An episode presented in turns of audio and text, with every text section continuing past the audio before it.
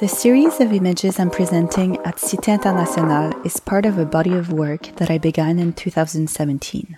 Over the years, it has gone by several names, including Centerfold, referring to the two central pages of a magazine occupied by a photo of a model for which Marilyn Monroe was the first muse, and Mutable Materialism in reference to the transitory nature of the elements presented.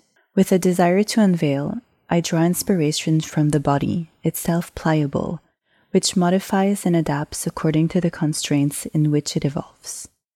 The vegetal, plastic, or stoneware material I use connect to my research into the body in its diverse states through similarity, metaphor, or symbolism. Fragile, supple, and malleable, they can swell, wither, or collapse, and like us, follow the effects of time and gravity. Like a game of Mikado, these three elements maintain their balance by following the contours of adjacent shapes or by leaning on each other through simple points of contact between materials. The photo captures this brief moment of stability before everything collapses.